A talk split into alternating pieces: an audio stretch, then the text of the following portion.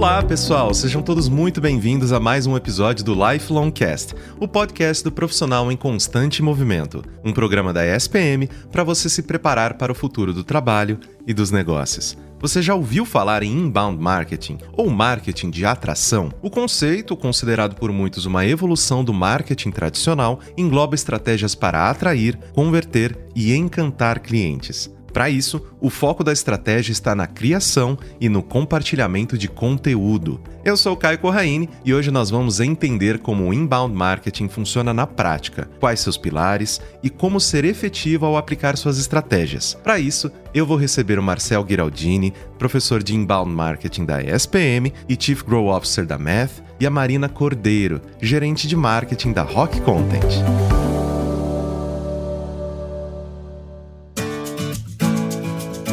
Nesse primeiro bloco eu converso com o Marcel Giraldini. Querido, muitíssimo obrigado por ter aceitado o nosso convite. Seja muito bem-vindo ao Lifelong Cast. Eu que agradeço de verdade, Caio. Muito obrigado pelo convite. Espero estar à altura aqui desse podcast que já teve nomes assim enormes. Vamos começar então, Marcel, estabelecendo aqui alguns conceitos. Então, a minha primeira pergunta para você é a seguinte: o que é e qual o objetivo do inbound marketing? Se a gente vai na tradução básica, o inbound marketing é marketing de atração. Então, qual que é o principal objetivo? O principal objetivo é você transformar a sua mídia própria, então aquilo que você controla, esta mídia própria, as suas próprias mídias, passarem a ter audiência para ela. As pessoas quererem ir lá, olharem esta mídia. Então, por exemplo, podcast aqui acaba sendo uma mídia própria da ESPN. As pessoas vão vir aqui para ouvir o podcast, para conseguir ganhar conteúdo, estabelecer e quem sabe em algum momento, porque gostaram de um conceito ou porque querem se aprofundar, vão acabar indo atrás de um curso. O ponto principal do inbound marketing, ele começou lá atrás como a ideia até do Damarash, né? E do Brian Damarash, que são os fundadores da HubSpot, que começa a pregar o conceito, que escreveram o livro do inbound marketing, é criar um ambiente, um marketing que as pessoas gostem. Então, quando a gente fala de outbound marketing, na hora que a gente vai, né, caçar as pessoas, a gente vai acabar interrompendo elas. Então, qual é o ponto? Você vai fazer outbound marketing, você vai interromper o futebol para passar a sua mensagem. A pessoa não está lá pela sua mensagem, ela está lá pelo futebol. A mudança de lógica é você criar conteúdos bons o suficiente para que as pessoas vão até o seu conteúdo, sejam atraídos por ele e uma vez com esse teu conteúdo, elas comecem a interagir com a tua marca. Então você ganhar audiência. Então o foco do inbound marketing é criar conteúdos para o seu consumidor, que a gente acaba chamando a sua persona. Eu acho que se a gente olhar, o grande objetivo do inbound marketing é esse, é conseguir transformar a sua mídia, fazer um, uma estratégia de marketing que gira em torno da sua mídia própria. Então, a gente muitas vezes fala que inbound marketing é igual marketing de conteúdo. Não, uma das alavancas de inbound marketing é o marketing de conteúdo. Eu diria que a maior do ponto de vista de esforço, mas ela é só uma das alavancas. Sim, justamente para a gente tentar oferecer algo né, de atrativo para essas pessoas, né, querendo ou não, principalmente quando a gente trabalha com conteúdo, a gente está oferecendo algo de valioso para essas pessoas, né? Então é interessante que a associação delas com a marca, com os serviços, com essas outras outras instituições, ela se inicia talvez por uma questão de interesse, né? E justamente a gente puxando esse ponto, eu queria te perguntar quais são as principais vantagens, né, de se investir nesse marketing de atração. Eu vou fazer uma analogia aqui um pouco para mercado financeiro, tá? Acho que fica fácil da gente entender. Se você compra uma ação ao longo do tempo, esta ação vai te dando ali um pouquinho de. Uma ação que paga dividendos, né? Ela vai te dando um dividendozinhos ao longo do tempo, você não precisa pagar mais por ela. Então, o inbound marketing, tu consegue pensar nele um pouco assim. Porque na hora que tu cria um conteúdo, tu gastou para criar um conteúdo. Então, a gente está aqui nesse podcast e a gente vai fazer esse podcast. Óbvio que ele vai depreciar. Daqui quatro anos, ele provavelmente já não está totalmente com fit, né, com o mercado. Mas até ele depreciar totalmente, ele ainda vai estar impactando alguns dos potenciais alunos futuros da ESPN. Quando a gente está falando de outbound marketing, você acaba tendo uma vantagem óbvia de alcance. Você consegue alcançar mais pessoas num período de tempo menor. Você não precisa criar a tua relevância, a tua autoridade nos ambientes. Mas na hora que você tira o dinheiro, quando você para o investimento, você automaticamente perde qualquer potencial ganho. Então, a lógica seria que num lugar você está alugando audiência no outbound marketing. Você paga e você tem audiência, você consegue ter um ponto de contato com o seu cliente. No outro, você consegue criar uma estrutura que vá te dando uh, dividendos ao longo do tempo. Então, quando você faz um investimento, não é só o retorno que ela te dá no lançamento daquele novo conteúdo, site, app, mas sim o quanto ela consegue te dar de forma perene ao longo do tempo. Acho que este é um dos pontos. O outro que eu gosto muito é você passar a centrar a sua estratégia na onde você controla, na sua mídia. Então, a tua capacidade de personalização e de tratar cada cliente como único, ela muda muito mais. Porque por mais que a gente consiga ali fazer mídia programática, usar personalização de campanhas e conseguir colocar ou o teu nome ou o teu perfil, colocando itens ali do... Pegar o YouTube que deixa você fazer isso ainda, tu pode colocar, você entra ali, vê a publicidade, olhar, olá, Caio, você, nossa, tá falando comigo. Mas ele não sabe o seu comportamento, ele não sabe as suas necessidades o que, que você está buscando. Quando a gente trabalha com inbound marketing, a gente vai atrás destes elementos para conseguir criar um processo que tenha o menor atrito possível e que ele esteja desenhado para falar com o cliente como se estivesse falando apenas com ele. Então a gente está falando de conseguir ter escala, ao mesmo tempo que a gente tem personalização. E além de escala e personalização, você conseguir, dentro do processo, fazer com que seja fluido para o cliente dar os próximos passos. Aí, quando eu coloco isso na mesa, a gente tem que passar, eu falei que uma alavanca é marketing de conteúdo. A gente tem que olhar que tu vai estar trabalhando com marketing de conteúdo, com toda a parte de data science marketing, com automação, com behavior para entender o comportamento. E aí tem para mim a terceira grande vantagem, que é tu acaba tendo uma metodologia que olha para todos esses componentes juntos. Porque se você falar, não, eu quero trabalhar com CRO, tu vai ter uma técnica de CRO pura, mas ela não está tão conectada com a jornada de ponta a ponta, necessidade do cliente, visão de produto. Então, para mim, um terceiro grande valor do inbound marketing acaba sendo a possibilidade de você ter um método que te ajude a organizar várias técnicas né, em prol da jornada do cliente. E óbvio que você não vai pegar do livro e aplicar as is na, na, na sua marca. Tu vai ter que fazer ali algumas adaptações. Mas já é muito mais fácil tu partir disso do que pegar vários métodos soltos e tentar fazer com que eles funcionem. Acho que esses são as três principais, na minha visão. Né? Sim, com certeza. E você mencionou bastante nessa questão do método e Junto desse método, a gente traz aí umas nomenclaturas específicas, né? Como funil, persona, jornada de compra. Elas são palavras-chave que são termos bem comuns, né, no mundo do inbound. Você pode explicar brevemente o que é cada um deles e qual a sua importância para essa estratégia de inbound? Porque, querendo ou não, tem muitos termos, né, que a gente que já trabalha com isso tá super acostumado, mas às vezes as pessoas, né, que estão procurando um pouco mais de informação, tentando entender entender, colocando o pezinho ali, o dedinho na água gelada, elas ainda ficam, poxa, peraí, eu não tô entendendo nada, cara. Então me ajuda aqui, Marcel. vamos, vamos fazer assim, ó. Quem tá ouvindo a gente pela primeira vez aí, tá se formando em publicidade, ou tá querendo entrar nesse mundo de publicidade, fala, cara, do que, que eles estão falando? Eu falei jornada algumas vezes aqui, deixa eu começar por jornada. Jornada de compra é o processo de investigação e decisão que um consumidor toma para adquirir um produto. E aí eu falei consumidor, eu usei um ser humano, porque, inclusive, se a gente estiver olhando para uma venda B2B, business to business, entre empresas, empresas pagam e pessoas compram. Né? Quem executa a ação é um ser humano. Então, acho que jornada é super importante para entender como é que ele faz, aonde, quais são os problemas que ele tem, que ele, como é que ele faz para descobrir uma coisa nova que ele tem que resolver no dia a dia. Então, aí entender muito bem o seu cliente. Só que se você parar para entender um cliente individualmente, tu vai estar tá fazendo todo o teu processo para uma pessoa. E de repente, essa uma pessoa tem algumas características que é muito só dela, e aí você vai errar no seu marketing. Daí vem o segundo ponto, o segundo conceito importante que tu trouxe, que é persona. O que é persona? Primeiro tem duas personas, tá, gente? Tem a brand persona, que não é de quem eu tô falando agora, que é a persona da marca, e tem a buyer persona, que é a persona do seu consumidor. Então, quando a gente tá falando de buyer persona, ele é um personagem que ele vai trazer características incomuns do seu cliente ideal. Então, ele é um personagem que a gente costuma chamar de semificcional. Por que, que ele é semificcional? Porque ele é feito com base nas características de clientes reais. Então você vai atrás de clientes ou potenciais clientes e vai começar a entender padrões de comportamento, objetivos, motivações que ele tem. E a partir daquilo que for mais comum entre eles, você cria um personagem que tem uma história, que tem um motivo de vida, mas ele está totalmente casado com aquelas características que são mais marcantes nos teus clientes. Uma marca pode ter algumas personas, né? E a principal diferença, quem já está vindo agora, ah, mas então persona é público-alvo? Não, porque público-alvo ele é principalmente desenhado em padrões psicodemográficos. Né? Então, quem é você? O que, que você gosta? Onde você mora? Sua idade?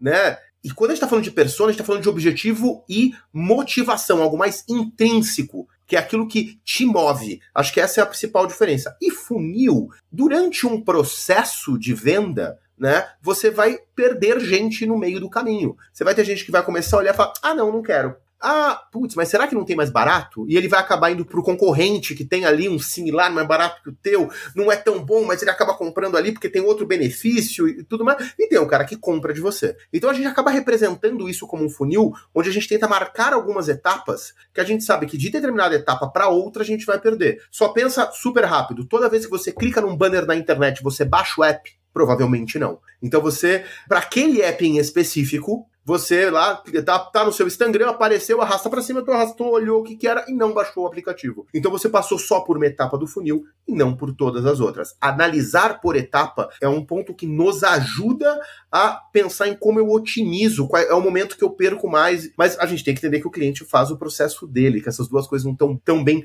consolidadas. O cliente não segue exatamente o que a gente quer. Eu acho que esses grandes conceitos estão por aí, mas se eu for pegar conceito de inbound, eu vou cair agora para canal de distribuição, eu vou cair de behavior marketing, que é trigger de comportamento e tudo mais. E aí eu convido vocês a, a, a ir fazer um curso lá na SPM que a gente explica isso muito melhor.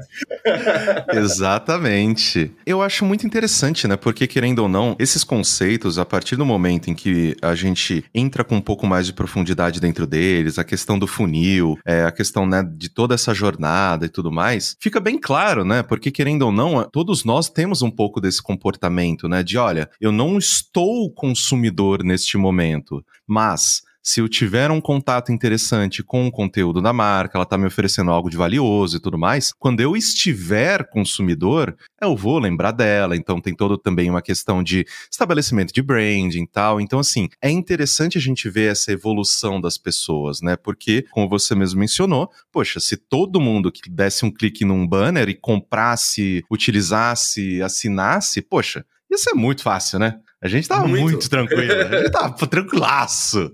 Só fazer um banner bonitão. ia vender demais, né? e a gente mencionou, né, justamente esse exemplo do banner e às vezes, né, numa rede social que você acaba trombando com um tipo de conteúdo. Quais são os principais canais para uma estratégia de marketing de atração, né? Justamente a produção de conteúdo. Quais outras alternativas a gente tem? Deixa eu só pensar, explicar um pouquinho, pessoal, aqui um conceito que eu acho importante, a gente vai falar de inbound, que é os momentos da verdade. E eu acho que daí fica mais fácil da gente entender quais canais a gente pode usar, inclusive trazendo ali a persona que a gente conversou. Então, momentos da verdade é um conceito que vem da Procter Gamble da década de 30, 40, né, que é o momento em que a pessoa toma uma visão da marca, ela consegue criar uma identidade, uma percepção, ela consegue ter uma impressão da tua marca. Então, todo contato com a tua marca pode ser considerado um momento importante. Micro momentos, tem conceitos que você pode. Quem quiser buscar no Google sobre micro momentos vai ver vários desses pequenos momentos. Os momentos da verdade são aqueles super importantes para a venda. A Procter Gamble tinha colocado lá atrás que o Zero Moment of True, o primeiro momento da verdade, era quando você pegava o produto, vamos lá, Procter, né? Estamos falando de bens de consumo não durável, que ele pe pegava um produto na prateleira. E aí eu tenho um exemplo da Nespresso, quem aqui já entrou numa loja da Nespresso, a loja da Nespresso leva esse conceito a, a 18 potência. É o cheiro, é o aroma, é a visão, é tudo lindo naquele momento. Se você entrar numa loja, você vai ver o estado da arte do primeiro momento da verdade. O que, que acontece quando a gente está trabalhando com só esse elemento? Tu fazia um estímulo publicitário para conseguir que a pessoa fosse numa loja e aí na loja ela, né, ela teria as ou demais informações para o convencimento. Em 2011 o Google fez um trabalho muito bom que é o Zero Moment of Truth. É um, um business case, um, um e-book que está no ar, disponível no Think Google. Mas o Google é muito bom para otimizar as coisas para a ferramenta de busca. Se vocês buscarem no Google ZMOT, Zmote, vocês têm acesso a este conteúdo em português, um e-bookzinho super gostoso de ler. O que, que ele percebeu? Ele percebeu que boa parte das pessoas, quando chegava nesse momento de estar na frente de um vendedor, para que ele o convença, ou na frente do produto, numa gôndola, para que a parte de neuromarketing a convencesse, ela já tinha muita informação. Então já estava muito inclinada para comprar por A ou B. Então o meu estímulo não pode ser só fazer a pessoa ir para a loja. O meu estímulo tem que fazer com que quando ela for consumir conteúdo sobre alguma coisa, ela saiba que eu existo. Então, por que, que eu trouxe esse ponto? Porque não, a gente falar de marketing de atração e querer achar que por causa disso todo marketing convencional morreu é mentira. Porque eu continuo tendo estímulo. Se as pessoas não sabem nem sequer que eu existo, os conceitos de branding não caíram por terra. Então, você conseguir estar bem posicionado em conteúdos, em posts, em blog é super importante, mas não dá para desconectar o trabalho de branding de um trabalho de atração. Acho que esse é um primeiro super conceito que tem que ficar na cabeça de todo mundo. A partir daí, Bom, a pessoa, eu quero que quando ela for pesquisar algo, eu esteja onde ela está. Quais são os principais canais? Não sei. Qual é a sua persona? Se a sua persona, por exemplo, for uma. Você vai vender planos de saúde para empresas, por exemplo,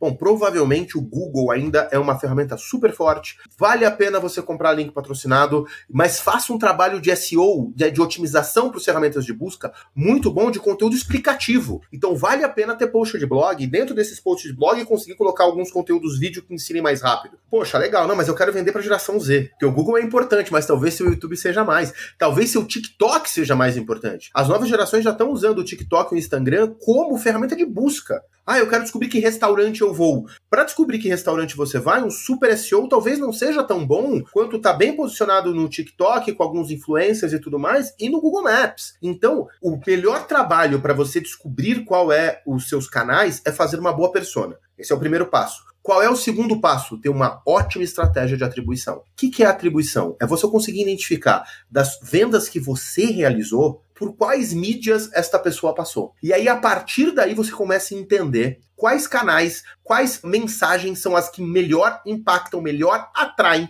o teu consumidor. Porque senão tu vai acabar fazendo um trabalho de pray and spray muito grande e fazer isso com conteúdo leva muito tempo. Então você precisa fazer uma coisa um pouco mais de sniper. Só que para fazer isso você tem que saber a visão da realidade. Então, conhecer muito bem a tua persona, fazer um ótimo trabalho de persona para entender quais são os canais que ela já consome. E aí o segundo ponto é, tá, das hipóteses que você criou, como é que você mensura para olhar isso. Se alguém ficou em dúvida sobre mensurar, eu apresento um podcast também chamado Do The Math. Eu convido vocês a ir lá no episódio 4 do The Math, em que a gente fala sobre mensuração, atribuição no, no estado da arte, com a head de canais da BV Financeira. Então, assim, é super legal o papo com a Magda lá. Mas os canais em tese, num ambiente digital que cresce tanto, você tem que escolher aqueles que a tua persona vai estar. Porque forçar com que ela vá nunca. Você pode estar muito bem num canal em que a tua persona não está indo. Não vai fazer muita diferença. Professor, finalizando a nossa conversa, porque, né, se a gente se deixar, a gente fica aqui o dia inteiro, e eu sei muito bem, né, porque o que tem de assunto dentro desses conceitos, dentro de todo esse conhecimento que a gente tem aí para atrair as pessoas é infinito, mas finalizando aqui, o Chat GPT, ele está impactando de alguma forma o inbound marketing, porque é interessante a gente pensar, né, a utilização desse tipo de ferramenta para às vezes tirar um atrito na hora de desenvolver um conteúdo. Poxa, deixa eu dar aqui uns conceitos, ele faz o post do meu blog. Como que você se sente em relação a isso? Olha, eu acho que a gente não tem que lutar contra as inovações de tecnologia. Acho que a gente pode ser o cara que vai lutar ou a gente pode ser aquele que vai abraçar e ver como é que a gente faz melhor utilizando novas tecnologias. Então, poxa, você acha que o ChatGPT pode ajudar redigindo o conteúdo? Acho que sim. Acho que ele pode ajudar redigindo, acho que ele pode ajudar pegando um conteúdo original teu e aplicando SEO e melhorando as técnicas de copy lá dentro. E tem bastante gente que já está montando curso de como fazer melhor os prompts para que o ChatGPT faça isso. Mas, na minha opinião, não é onde ele tem a capacidade de fazer a maior revolução. Lembra que eu falei lá atrás sobre automação, que a gente, em determinados momentos, com o inbound marketing, você vai ter escala e personalização. Então, o WhatsApp que você vai mandar para aquela pessoa, ela tem que achar que foi escrito para ela. O e-mail, ela tem que achar que foi para ela. E aí, isso, né? Só que o que você está fazendo, na verdade, é criando diversos gatilhos ao longo do processo, que ao você entender se ele clicou num lugar, clicou em outro, se ele veio de determinada mídia, qual é a mensagem que você vai passar para ela. É isso que você está fazendo em linhas gerais. Quando a gente coloca o chat GPT no jogo, e aí assim, eu tenho cases disso na Math que vai estar tá no YouTube, eu não sei se quando sair isso aqui, mas vai, pós-Febraban a gente vai pôr no YouTube para o pessoal olhar. Febraban é dia 27, então agora de junho. Então quem quiser dar uma olhada no YouTube da Math vai ter ali alguns conteúdos interessantes. Mas só para trazer, quando a gente fala de personalização pro trigger, tu tá tentando chegar o mais próximo possível. A partir do momento do chat GPT, tu pode ter um trigger que monte um prompt. Que eu tô falando isso? Porque em vez da próxima mensagem que vai para o Caio, que se interessou num determinado curso da SPM, essa mensagem ser uma mensagem que ela leve em consideração algumas coisas que você fez, portanto, você, eu estou colocando o teu nome uma mensagem pré-escrita,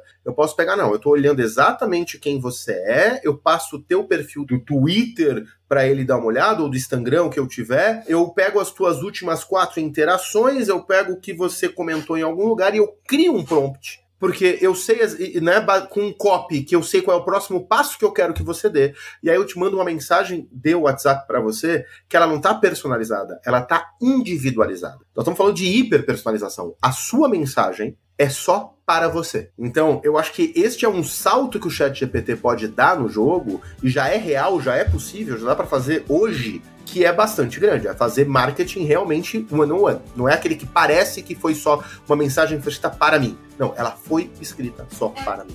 Professor, muitíssimo obrigado pela sua participação. Foi um prazer enorme te receber aqui no Lifelong Cast. Muito obrigado pela gentileza de oferecer tanto o seu tempo quanto o seu conteúdo aqui para nossa audiência. E eu espero que a gente tenha novas oportunidades de bater papo aqui. É isso, Caio. Eu que agradeço e muito obrigado. Quando precisar, eu estou à disposição. Valeu. Fique esperto que o Lifelong Cast volta daqui a pouquinho.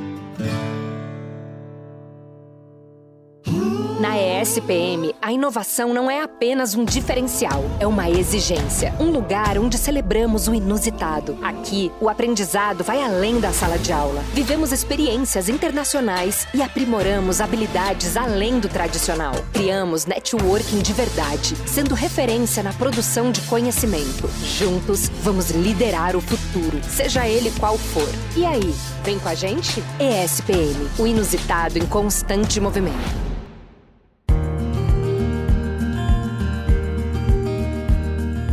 Agora que já entendemos o que é inbound marketing e seus pilares, que tal a gente entender como essa estratégia funciona na prática? Para isso, convido ao segundo bloco a Marina Cordeiro, gerente de marketing da Rock Content. Seja muito bem-vinda, Marina. É um prazer enorme te receber no Lifelong Cast. Muito obrigada, Caio. Eu que estou contente de compartilhar esse tempo aqui com vocês. Vamos lá então, querida. Quais são as etapas de planejamento e execução de uma estratégia de inbound marketing, né? E o que, que não pode faltar nesse planejamento? Porque porque, como a gente ouviu no primeiro bloco, né, com o professor, a gente tem que definir persona, a gente tem que, né, justamente ter aí vários passos para poder fazer um planejamento e poder executar um bom plano, né, de inbound. Então, como que você descreve o que, que não pode faltar e as etapas? Bom, é um processo bastante complexo, envolve várias variáveis. A gente tem que começar sempre com uma definição de objetivos, né? Se a gente não tem um norte, a gente não sabe para onde caminhar. Então é importante que essa empresa né, reflita sobre o que, que ela está querendo buscar, o que, que ela quer atingir com marketing, o inbound especificamente. Então, estamos querendo aqui trazer mais leads, né, gerar mais oportunidades de vendas para o produto A, B, C, no mercado X, Y, Z. Precisa estar bem específico o que, que eles estão buscando com isso, para eles saberem quais serão as métricas que eles vão utilizar para entender se eles estão alcançando esse objetivo, sim ou não. Então, uma coisa é você dizer, ah, quero vender mais, mas mais quanto? Temos que trazer esse valor ali para uma coisa que eu consigo realmente mensurar. Eu quero vender 10 mil a mais, eu quero vender um milhão a mais até o fim do ano. Então, utilizando essas métricas, né, eu consigo quantificar se a minha estratégia no fim do dia está realmente me levando para esse objetivo que eu tinha em mente lá no começo. Como você bem mencionou, é importante a gente saber, então, esse objetivo é com qual público que eu vou estar mexendo, qual que é o mercado e trazer essa persona para a rotina do profissional. Eu já tive a oportunidade de dar algumas aulas e palestras e algumas pessoas ficam bem confusas. Ah, mas por que eu tenho que trabalhar né, com o público-alvo e persona? É um modelo que vai ajudar o profissional ali no dia a dia. Você tem tantas decisões para tomar, é muito mais fácil quando você consegue imaginar uma pessoa. Eu gosto de brincar. Quando você era pequeno, como é que você pedia dinheiro para sua mãe? E agora, como é que você pedir esse mesmo valor para o seu pai? Normalmente a gente tem ali argumentos, abordagens diferentes. A mesma coisa com persona. Quando a gente tenta dar ali uma carinha, um rosto, uma história, a gente sabe como se comunicar com aquela pessoa e isso vai facilitar a execução da estratégia. E aí, um outro ponto que é muito importante, que não pode faltar, é compreender qual que é a jornada dos seus clientes, né, dos seus consumidores, dentro da internet que assuntos, que temas vão ser interessantes ali para o dia a dia, para a rotina de trabalho, de vida mesmo, que sua empresa pode participar dessa conversa e começar a construir esse relacionamento. É importante aqui também dizer que isso é um modelo mental que vai ajudar o profissional ali no dia a dia. Não quer dizer que todo mundo, ah, quando eu estou pensando em marketing digital, eu começo a pesquisar como aumentar minhas vendas, e aí depois eu descubro que tem o digital, e aí depois eu entendo que eu preciso. Não, não quer dizer que é um modelo fixo. As pessoas sempre ficam confusas com isso. É simplesmente uma forma de você estruturar né, tentar ali colocar algumas caixinhas e entender, poxa, isso aqui é para iniciar uma conversa. Ah, essa conversa aqui já está ficando mais interessante, já estou mostrando aqui um alinhamento com os meus produtos e serviços. Ou não, essa conversa é realmente de negócios, eles querem saber condição, casos de sucesso, quem já fez, qual que é o preço, formas de pagamento. Então, a gente chama isso um alinhamento ali de jornada de compra e funil de vendas.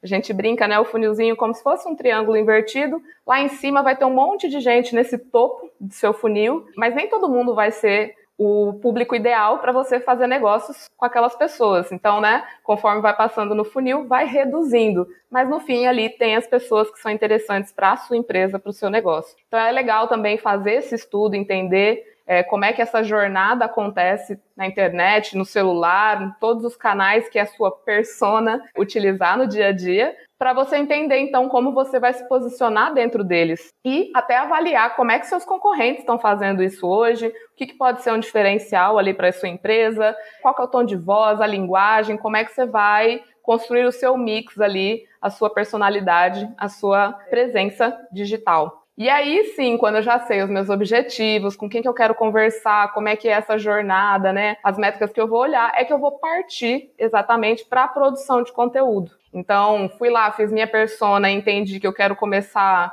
a captar leads, né, para minha estratégia de inbound pelo YouTube. Então, eu vou entender como é que meu conteúdo precisa, qual que é o formato, vídeo no caso, né? O que, que precisa ter dentro desse conteúdo. Os conteúdos que já estão no YouTube hoje falam sobre o quê? como é que eles captam essas pessoas? E também no Google, né? Eu acho que o, o maior fonte de soluções hoje em dia, toda vez que a gente tem uma dúvida, a gente joga no Google. Então, se eu estou tentando aparecer em primeiro ali no ranqueamento do Google, quem já está lá? O que, que essa pessoa fala? Como é que eu posso roubar o lugar dela e pegar essa primeira posição para mim? Porque no marketing a gente brinca bastante que o melhor lugar para você esconder um cadáver é na segunda página do Google, porque ninguém vai até lá. Então é interessante você estar sempre ali na primeira página de resultados de qualquer motor de busca. Então, estou falando aqui do Google, mas poderia ser do YouTube, poderia ser do Pinterest, poderia ser do Bing, qualquer motor de busca é sempre interessante você aparecer ali na primeira página de resultados. Fiz a minha produção de conteúdo, não pode esquecer de divulgar. A gente brinca que o conteúdo é rei e divulgação é a rainha. Não adianta você fazer um pedaço de conteúdo ali que vai educar, trabalhar e trazer essa audiência para perto de você, se no fim do dia você não divulga para as pessoas. Se você não divulgar, você não vai captar leads. Ninguém vai saber o que é que está acontecendo. Então, tem que fazer também um trabalho aí de distribuição dos seus materiais, pensando nos canais, né, que as pessoas estão ali frequentando, para você começar a tracionar ali os seus resultados, a ver alguma movimentação. Captação de leads é muito importante está começando ali no princípio né, da estratégia. Começa simples, alinha bastante com o time de vendas. Que informações vocês precisam? Então, às vezes, o pessoal olha para o site do concorrente e fala: ah, eles pedem nome, e-mail, telefone, e é isso que eu vou pedir. Mas isso é o que você realmente precisa? Então, aqui, time de marketing e vendas tem que estar tá de mãos dadas para avaliar quais informações vão ser interessantes para captar e onde a gente vai colocar, como a gente vai fazer essa captura, né? O modelo mais padrão aí da internet, que o pessoal até já está ficando um pouco cansado, então é interessante até explorar outras abordagens, é você fazer alguma coisa mais densa, mais completa, que realmente gere muito interesse para a pessoa dizer, ok, vale a pena, faz sentido eu preencher um formulário de quatro, cinco, seis campos, né? A gente não gosta de preencher essas informações. Então, tem que ter alguma coisa muito interessante ali por trás disso. Mas hoje em dia, com inteligência artificial e algumas outras ferramentas de mercado, é possível até você descobrir quem é a pessoa, né, do outro lado da telinha, sem você precisar ficar perguntando todas essas informações. Então, marketing e vendas decidem quais são as informações e depois avaliam o que é realmente necessário perguntar para a audiência, para essa pessoa que está consumindo esse conteúdo. E por fim, acho que o mais importante é mensurar esses resultados e fazer otimizações recorrentes. Então, para a estratégia realmente funcionar bonitinho e dar os resultados para você alcançar o seu objetivo que você definiu lá na primeira etapa, você precisa olhar para os números, olhar para aquelas métricas que você escolheu e ver, eu estou chegando aonde eu esperava? Sim, não. Que alterações, que correções eu preciso fazer nos meus processos para que essa estratégia realmente me traga os resultados que eu procuro? Você mencionou que já deu algumas aulas sobre o assunto. Parabéns, deu uma aula in inacreditável aqui na primeira pergunta, meu Deus. Mas Marina, assim, é, só pontuando uma coisa. Eu nunca mais vou esquecer esse exemplo de pedir dinheiro pro pai e pra mãe. Ele é muito bom, ele é muito bom. Então, por favor, continue utilizando ele. Eu queria então, aproveitando todo esse preâmbulo que você nos ofereceu, Quais as ferramentas que são fundamentais para um trabalho né, de marketing de atração? Porque são vários passos, mas o que, que a gente usa para efetivamente poder desenvolver essa estratégia? Olha, eu gosto muito de dizer assim, ferramenta tem muitas, mas ferramenta não gera resultado, tá? Ela facilita. Então, quem está começando com uma estratégia, vai devagar. Ali no começo, pode ser pequeno, começa com uma planilha, coisa mais simples que a gente tem, uma, uma, planilha mesmo. E ferramentas gratuitas, tem muita coisa na internet gratuita. Você começou a ver resultados, começou a sentir a água ali, tá ficando confiante, vai dar o um mergulho, aí sim você descobre quais são as ferramentas que vão escalar, né, aumentar, agilizar, facilitar a realização da sua estratégia. Então, não pirem muito na ferramenta, ela é, vai ser um facilitador, mas ela não vai te entregar resultados. Dito isso, existem muitas. No caso do inbound, como a gente sempre está falando de atrair as pessoas até nós, a gente vai usar o conteúdo, né, que é uma coisa de interesse. Então a gente tem as ferramentas de criação de conteúdo que vão, né, facilitar, ajudar nessa tarefa. Por exemplo, a gente tem o Write Access, que é o marketplace da Rock Content, que ajuda a encontrar freelancer para redação, revisão, designer. Então, quem está trabalhando com inbound não necessariamente precisa ser um especialista né, na arte da escrita, de gravação. Você pode encontrar profissionais ali que vão te dar esse suporte. A gente tem uma ferramenta que é muito popular no nosso universo, o Canva. Ela é uma ferramenta gratuita, então quero colocar imagens ali nas minhas redes sociais, fazer um stories mais bonito, um thumbnail para o meu YouTube. O Canva tá aí, é gratuito, né? Você pode começar no gratuito. Quando você evoluir, partir para um pago. A gente tem também as ferramentas de gestão de projetos, então são muitas etapas, né? Só na minha primeira resposta eu já falei um montão de coisa que a gente precisa fazer e às vezes pode ficar confuso, ainda mais começar com uma pessoa trabalhando e a equipe vai crescendo, vai chegar um momento que vão ser necessárias ali ferramentas de gestão de projetos. Então a gente tem ali o Asana, Trello, tem a Studio ou até, como eu já mencionei, uma planilha de Excel. Uma das mais populares, né, uma categoria de ferramentas que vai ajudar realmente a escalar, a crescer o volume né, e a gerenciar tudo isso, são as ferramentas de e-mail e automação de marketing. Então, são elas que vão te ajudar a criar landing page, que são as páginas onde você vai captar as informações dos seus leads para deixar o seu time de vendas contente, aquelas informações que você já concordou com eles lá na etapa de planejamento. E aí, a mais famosa no Brasil, eu acho que é a RD Station. A gente tem também a HubSpot, Marketo, MailChimp. MailChimp você pode começar gratuitamente e crescendo aos poucos. Tem Active Campaign. Então, assim, tem muita opção no mercado. Se você está fazendo conteúdo e você quer que as pessoas te encontrem, você precisa pensar em ferramentas de SEO, Search Engine Optimization. Então, otimização para motores de busca. Como eu mencionei, o Google, o Pinterest, o YouTube, todos esses são motores de busca. E aí existem algumas ferramentas no mercado que vão te ajudar a entender o volume de busca de alguns termos. Então, quantas pessoas pesquisam por inbound marketing no Google por mês? Uma ferramenta como o SEMrush pode te dar essa resposta. Ahrefs, Moz, Google Search Console. Então, um profissional de SEO vai trabalhar muito com essas ferramentas para entender, poxa, eu tenho o objetivo de vender mais e eu quero entrar na conversa das pessoas. Mas qual é o assunto do momento, né? Então, através dessas ferramentas, você consegue descobrir. Uma que é muito legal para quem está iniciando, que eu sempre recomendo, é o Google Trends, porque ela é aberta, ela é gratuita. Se você entrar no Google Trends agora, você já vai ver quais são os 10 termos mais buscados no Brasil dentro do Google. Então já dá para você brincar ali, é bem interessante. A gente também tem ferramentas para gestão do conteúdo em si. Então, né, são plataformas que permitem você criar, gerenciar e publicar conteúdo de uma forma bacana. Vai ter calendário, vai facilitar a colaboração equipe. Então, acho que a mais conhecida seria WordPress. Você pode construir o seu site, né, dentro do WordPress ali, seu blog. Tem Stage, Joomla, Drupal, então tem bastante opção. Eu também falei a importância de análise de dados. Tem ferramenta para te ajudar com isso. Então, Google Analytics é gratuito e assim, eu sempre digo, é obrigatório. Se você tem um site, você precisa ter o Google Analytics instalado ali. Ele vai te contar quem são as pessoas que estão visitando o seu site, que dia que elas estão visitando, quanto tempo elas ficaram em cada artigo, em cada página, onde elas estão clicando. Está no forno já saindo a versão 4 do Google Analytics está revolucionando aí a forma como a gente metrifica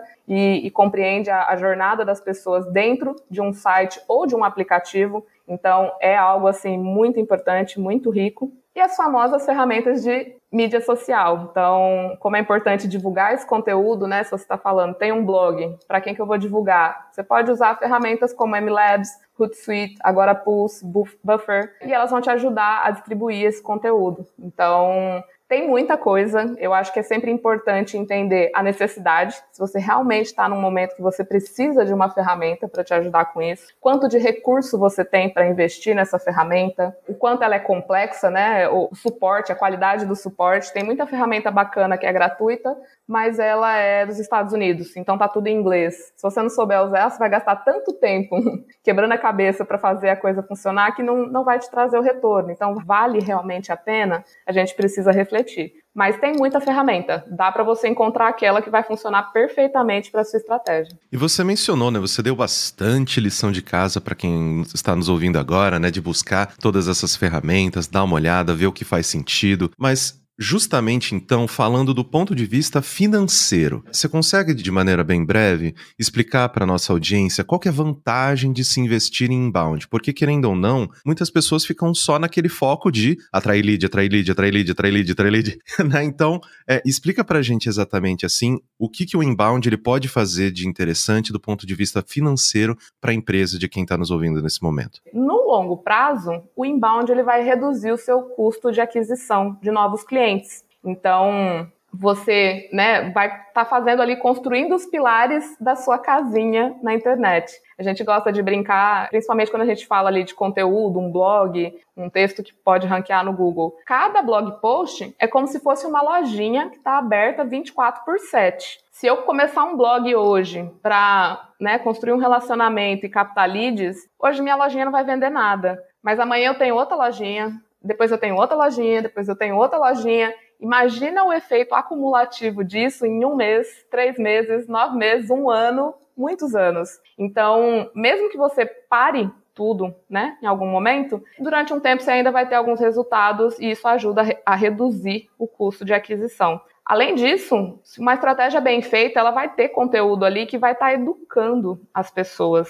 E aí, quando você consegue educar o seu cliente, ele já sabe o que ele procura, né? Como seu produto ou serviço funciona. Então você acaba tendo um ciclo de vendas mais curto. O time de vendas ele se torna mais produtivo. Você pode ter menos pessoas na equipe ou até passar um volume maior de leads para esse time de vendas. Então, já estou fazendo uma economia aqui, porque meu cliente já chega muito mais próximo do momento da compra. E o inbound é importante lembrar que ele não termina depois da venda, tá? O inbound também ajuda você ter esse foco no relacionamento e fidelização. Então, se você oferecer uma boa experiência para esse cliente, você está ali captando os dados dele, com que frequência ele consome, o que, que ele consome, né? Você consegue tentar trabalhar ao máximo para garantir o sucesso e a alegria dele, a satisfação dele com os seus produtos e serviços. Um cliente satisfeito acaba fazendo indicação. Indicação é o canal favorito do profissional de marketing, porque ele é barato, ele é de graça, né? E ele é muito poderoso. Quando você ouve a recomendação de um amigo, você já se sente muito mais compelido aí,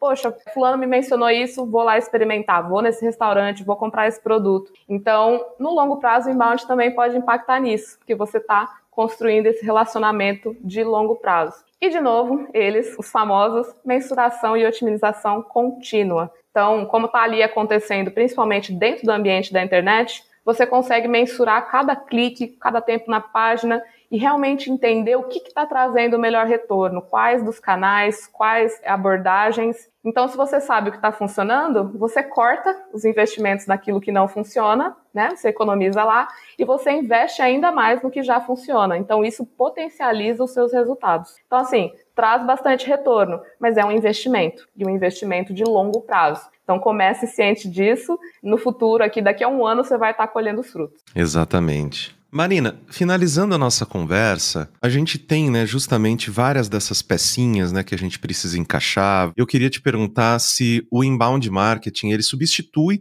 uma estratégia de tráfego pago ou são complementares, né? Porque querendo ou não, servem ao mesmo propósito. Como que você definiria isso? Eu considero inbound e tráfego pago estratégias complementares. Se você trabalhar os dois em conjunto, você vai potencializar os seus resultados. O tráfego pago, ele vai trazer resultados mais rápidos, mas o inbound está te ajudando a construir os pilares, né, da sua visibilidade. Então, apesar do inbound levar mais tempo, ele produz resultados acumulativos. Então, se você trabalhar com os dois, você consegue acelerar, né? Ali no começo você não vai ficar tão frustrado por não estar vendo resultados rápidos, mas você tem um inbound ali trazendo algo, um crescimento pequeno, mas sempre constante. Excelente, gente, que aula, que conteúdo fantástico. Marina, eu queria te agradecer muito pela gentileza, né, de oferecer tanto o seu tempo quanto o seu conhecimento aqui pra gente. Eu sei que se a gente se deixasse, a gente tinha, é, tinha muita coisa para conversar bastante. ainda. Não, mas esse é o objetivo aqui, poxa, a gente tá aqui passando conhecimento para nossa audiência e eu acredito que todo mundo vai sair extremamente satisfeito desse episódio. Muito obrigado pela sua participação. Fiquei muito contente com o convite e com a oportunidade.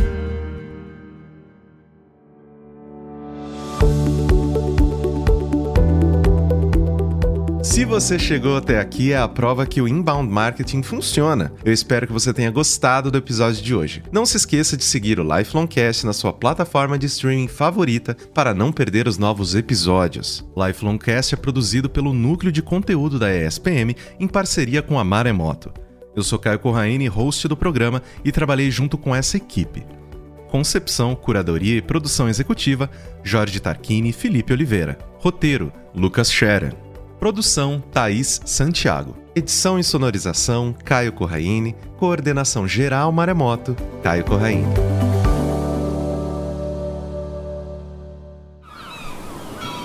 Este podcast foi editado pela Maremoto.